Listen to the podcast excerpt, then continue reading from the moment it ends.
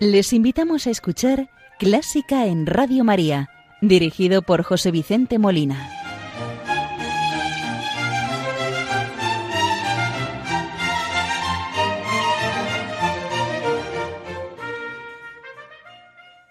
Buenas noches, queridos oyentes de Radio María. Les saluda José Vicente Molina, quien les va a acompañar en el programa de esta primera hora, la una de la madrugada, hora peninsular, del domingo 12 de junio de 2022, cuando son las cero horas en las Islas Canarias. El programa de hoy lo vamos a dedicar a Javier Monsalvatge, nacido en Gerona en 1912 y fallecido en Barcelona en el año 2002. Conmemoramos el vigésimo aniversario de su fallecimiento y los 110 años de su nacimiento. Iniciamos el programa de hoy, como siempre, saludando a la Virgen María, encomendando las intenciones de Radio María, de sus oyentes, voluntarios, benefactores y muy en especial encomendamos a los enfermos, a las personas que nos escuchan desde el sufrimiento en los hospitales o en cualquier lugar y le pedimos para que la Virgen les consuele en la enfermedad del cuerpo y del alma y les conceda la salud. Hoy rezamos con el Ave María de Igor Stravinsky en una versión de Cambridge Singer dirigidos por John Reuter.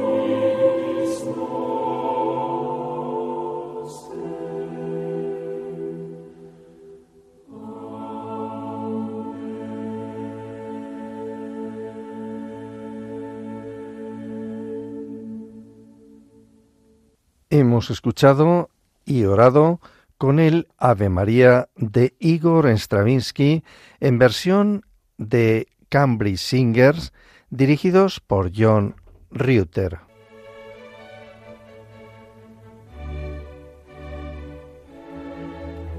Están escuchando Clásica en Radio María con José Vicente Molina.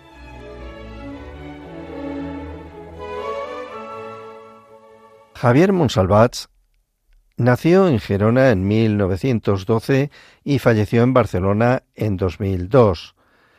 Nació el 11 de marzo de ese año 1912 en el seno de una familia acomodada que había simultaneado su amor por las artes y los negocios. El primer contacto que Javier tuvo con la música se produjo cuando los Reyes Magos le trajeron como regalo un violín.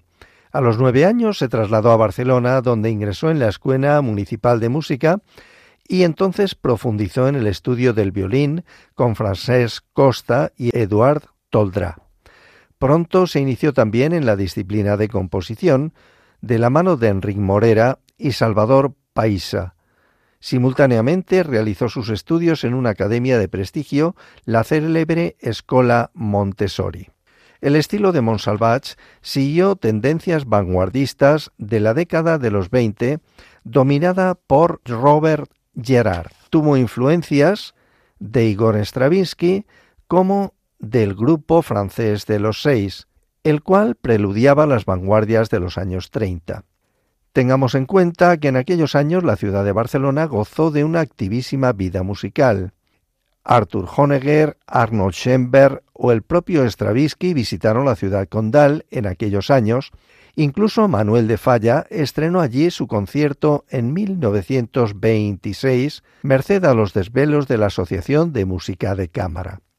Hay una primera etapa que coincide con la Guerra Civil Española, y Javier Monsalvat no tardó en manifestar una profunda independencia de criterio que le alejó del que hubiera sido su lógico paso siguiente, que sería frecuentar el círculo Manuel de Falla. Y es que el nacionalismo de Monsalvat no estuvo nunca ligado a ninguna postura folclorista.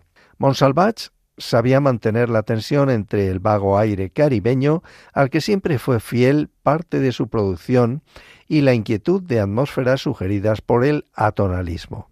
En cualquier caso, la primera etapa del compositor quedó definitivamente delimitada con el final de la Guerra Civil. Los años de la posguerra, en 1943, la actividad pedagógica de Monsalvat se activó, como lo demuestra el hecho de que inició su magisterio en la Academia Marshall, en esta faceta alcanzaría sus más gratas horas como catedrático y profesor de composición en el Conservatorio Municipal de Música de Barcelona. Hombre de carácter alegre y vital, no abandonó su actividad creativa durante los años 50. Antes, al contrario, su tendencia en esa década fue un marcado giro hacia un neoclasicismo de cuño estravisquiano. El punto de partida de ese periodo puede considerarse la obra denominada Cuarteto Indiano del año 1952. A partir de los años 60, el estilo de Monsalvach iría virando hacia un mayor abstraccionismo.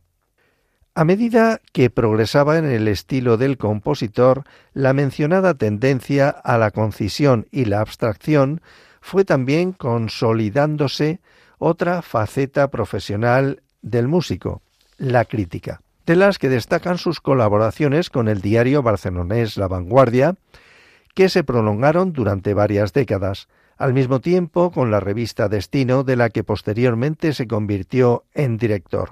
En los años 70, Monsalvach era ya un compositor laureado sobre el que llovían las condecoraciones y en la recta final de su carrera los acontecimientos más relevantes vendrían dados por los estrenos de algunas de sus obras más ambiciosas. Quizás en este sentido el hecho más significativo fue el estreno de su ópera Babel 46 en la edición de 1994 del Festival de Perelada. Javier Monsalvat murió poco después de cumplir los 90 años de un efisema pulmonar, plácidamente en la misma cama en que murieron su padre y su abuelo, según declaró su hija Yvette.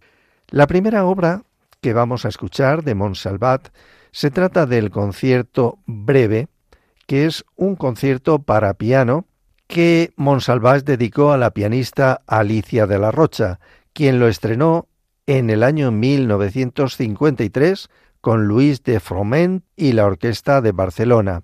Este concierto para piano y orquesta consta de tres movimientos. El primero enérgico, segundo dolce y tercero vivo. Lo escuchamos en versión de Alicia de la Rocha piano, la Orquesta Sinfónica de Madrid, dirigidos por el maestro García Navarro.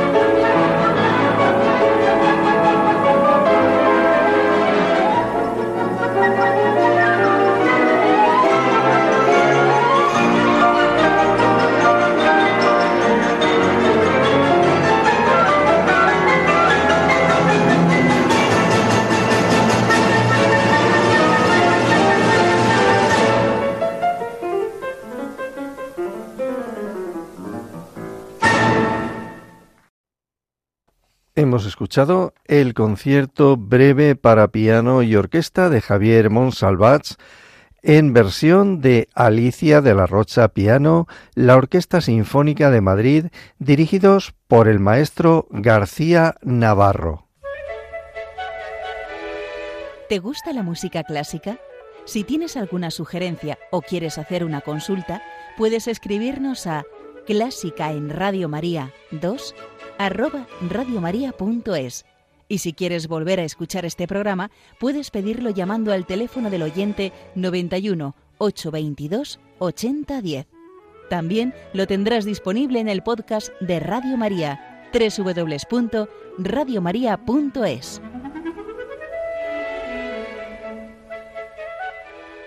Javier Monsalvat, en el año 1959, compuso el poema sinfónico coral o cantata para coro mixto y orquesta a partir del poema homónimo de Joan Maragall.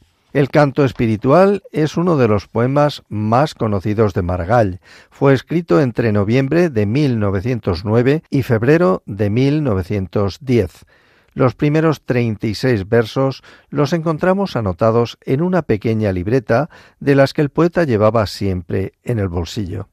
Se estrenó el 9 de abril de 1960 por el Orfeón Catalán, la Orquesta Sinfónica de Barcelona, dirigida por Luis María Millet, en el Palacio de la Música Catalana en Barcelona. El clima, creado en la introducción por los diseños cromáticos de la madera sobre un bajo del piano y la cuerda, va creciendo y acelerándose para dar paso al canto que adopta el protagonismo, mientras la cuerda acompaña discretamente al recitado propio de Maragall. Los distintos climas líricos del poeta son subrayados por tratamientos individualizados del coro y la orquesta. El propio Monsalvach decía en el año 1994 al respecto de esta obra del canto espiritual. Cuando todavía estudiaba en el Conservatorio de Barcelona, profundamente impresionado por el poema de Joan Maragall, lo imaginé como un canto de gran patetismo, cegado por su luminosa celsitud espiritual. Parecía pedir las voces de un conjunto polifónico y la fuerza de una orquesta para hacer más patente su poderosa expresividad. Musicalmente, el canto espiritual está planteado como un poema, en el que los efectos orquestales glosan, a veces preceden, la trama de los temas, a la que las voces dan una estructura armónica acorde con el sentido emocional del texto. Esto es lo que decía el propio Monsalvat en el año 1994 al respecto de este canto espiritual. Lo vamos a escuchar en una versión de la Orquesta Sinfónica de Barcelona y el Orfeón Catalán, dirigidos todos por Edmond Colomer.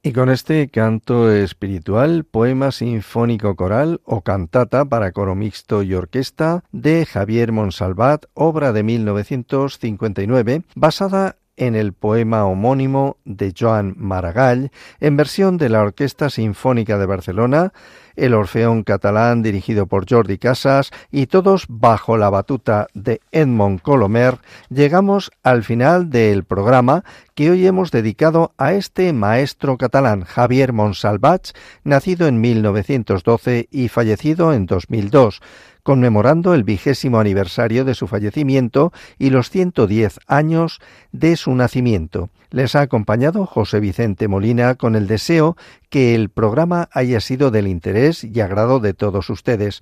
Nos encontraremos de nuevo, si Dios quiere, en Radio María dentro de 15 días. Muy buenas noches y que Dios los bendiga.